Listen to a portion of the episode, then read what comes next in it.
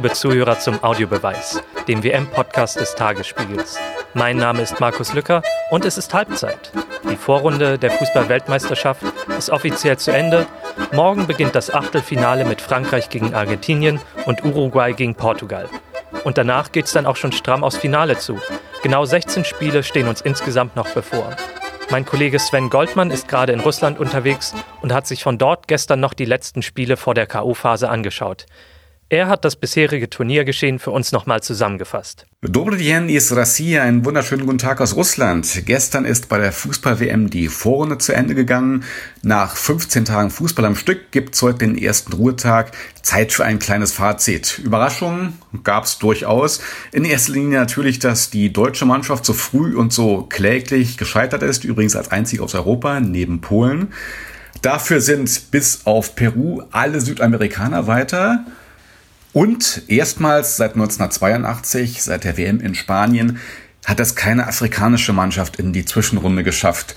Nach Tunesien, Marokko, Ägypten und Nigeria hat es gestern im letzten Gruppenspiel auch die Senegalesen erwischt mit einer 0 zu 1 Niederlage in Samara gegen Kolumbien. Ich habe das Spiel auf dem Fanfest an der Moskauer Lomonossow-Universität angeschaut, zusammen mit allerlei senegalesischen Fans. Die haben erstmal gar nicht kapiert, dass ihre Mannschaft draußen war. Ich nebenbei gesagt auch nicht. Senegal war nach der Vorrunde Punkt- und Torgleich mit Japan. Was passiert jetzt? Das direkte Duell endete unentschieden. Entscheidet das los? Gibt es ein Elfmeterschießen? Nein, es greift eine neue Regel, die Fairplay-Wertung. Hat erstmal einen Augenblick gedauert, bis wir alle gelben Karten ausgezählt hatten. Dann stand fest, die Senegalesen haben zwei gelbe Karten im Turnierverlauf mehr kassiert als die Japaner und damit waren sie raus. Das hat dann auf dem Gelände der Lomonossow-Universität einigen Jubel bei den wie immer zahlreich vertretenen japanischen Fans gezeitigt. Ich bezweifle nebenbei gesagt, dass der lange anhalten wird. Im Achtelfinale treffen die Japaner am Montag in Rostov am Don auf Belgien und das ist für mich die beste Mannschaft bisher bei dieser WM. Die einzige, die alle drei Vorrundenspiele gewonnen hat, gesegnet mit unglaublicher Offensivwucht mit Romelu Lukaku von Manchester United und Eden Hazard vom FC Chelsea dahinter in der Etappe, Dries Mertens vom SSC Neapel und Kevin de Bruyne von Manchester City, das kann sich schon sehen lassen. Gestern gab es im letzten Vorrundenspiel ein 1 zu 0 gegen England Müssen wir jetzt nicht so furchtbar ernst nehmen. England und Belgien waren beide schon vorher für die Achtelfinals qualifiziert und hatten mehr oder weniger ihre Ersatzmannschaften aufgeboten. Für die Engländer geht's am Dienstag in Moskau gegen Kolumbien. Auch kein schlechtes Spiel, aber das spektakulärste im Achtelfinale steigt am Samstag in Kasan. Argentinien gegen Frankreich, der Weltmeister von 1986 gegen den von 1998. Da fahre ich hin, heute mit dem Nachtzug aus Moskau. Ich freue mich drauf. In diesem Sinne, bis dann. Dos Vidania. Tschüss. So viel also zur Vorrunde. Bei mir im Studio ist jetzt David Joram, mein Kollege aus dem Sport. Hallo David. Servus. Also kurze Frage an dich, bevor wir über das Achtelfinale reden. Wo warst du eigentlich, als Deutschland ausgeschieden ist? Ähm, ich musste mir das Spiel in der Redaktion anschauen. War natürlich ein äh, Riesendrama, wenn man es mal so sagen darf. Ähm, der Jury zeigt ja noch sechs Minuten Nachspielzeit an. Da dachte ich dann, okay, die Deutschen biegen es wieder kurz vor Schluss äh, mit dem äh, berühmten deutschen Turnierdusel, das es ja hin und wieder auch mal gibt. Dann schießt Südkorea das 0 zu 1. Da dachte ich, okay, es sind irgendwie noch, weiß nicht, vier, fünf Minuten zu spielen.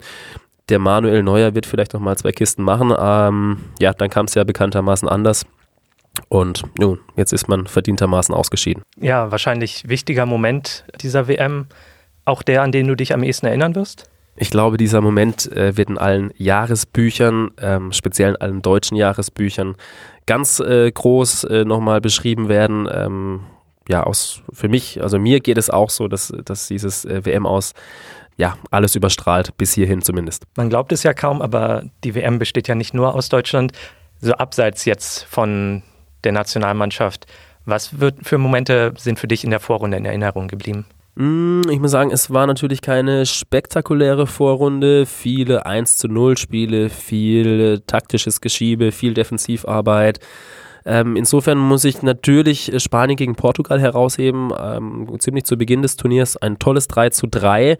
Natürlich mit äh, Cristiano Ronaldo, der dann äh, kurz vor Schluss noch einen Wahnsinnsfreistoß äh, in den Winkel ähm, knallt. Dann fand ich natürlich ganz, oder finde immer, ich finde ihn immer amüsant, äh, Diego Maradona. Ähm, egal, ob er nun äh, bei vollem Bewusstsein ist oder nicht, man weiß es nicht nie so genau, wie er sich da gegen Nigeria auf der Tribüne präsentiert hat, war höchst unterhaltsam, allerdings auch sehr peinlich.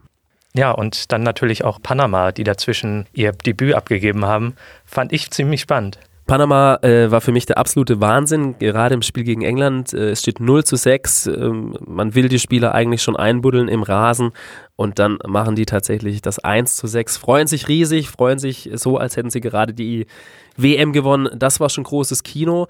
Neben Panama fand ich auch äh, Südkorea großartig, mag jetzt wehtun.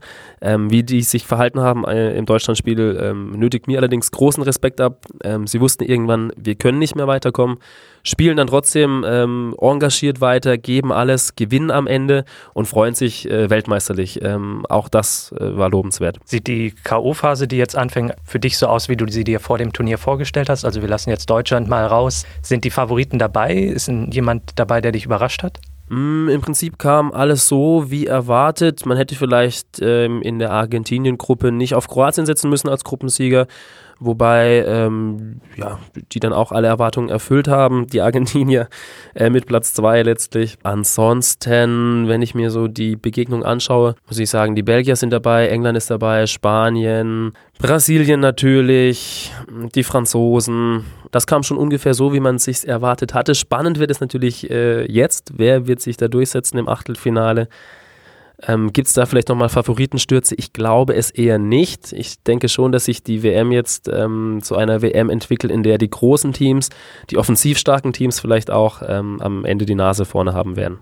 Du sprichst es schon an, Offensivkraft. Bis jetzt war die WM ja vor allen Dingen immer wieder von solchen Defensivkämpfen geprägt und auf Konter warten, Chancen nutzen, wenn sie sich ergeben haben und irgendwie ausharren. Also man hat das gerade so bei schwächeren Mannschaften wie Island gesehen, wie dem Iran wo sich dann doch sehr lange immer das 0 zu 0 hingezogen hat. Glaubst du jetzt, wo diese Mannschaften aus dem Turnier ausgeschieden wird, dass man das auch in den Spielen wiedersehen wird? Also, dass wir mehr Tempo sehen, dass wir vielleicht auch mehr Spiele wie Portugal gegen Spanien sehen werden? Mm, das hängt natürlich ganz elementar vom Spielverlauf ab. Im Achtelfinale wird es so sein, dass ähm, abgesehen von Frankreich gegen Argentinien und Uruguay gegen Portugal es in jeder Partie einen eindeutigen Favoriten gibt. Ähm, sprich, wir werden erleben, wie die Mexikaner gegen Brasilien mauern werden.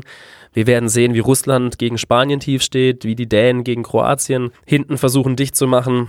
Auch Japan gegen Belgien oder England gegen Kolumbien. Ähm, auch das werden wahrscheinlich zähe Spiele, weil es natürlich für beide wie immer um viel geht. Ähm, sprich, es kann sein, dass sich Spiele über 60, 70, 80 Minuten dahinschleppen, von Angst geprägt sein werden, ähm, dass wir viel Dekonstruktives erleben. Idealerweise wird es natürlich so sein, dass eine Mannschaft früh in Führung geht. Ähm, sagen wir mal, die Brasilianer schießen durch Neymar vielleicht schon nach fünf Minuten das 1-0 gegen Mexiko. Dann wird es natürlich ein offeneres Spiel.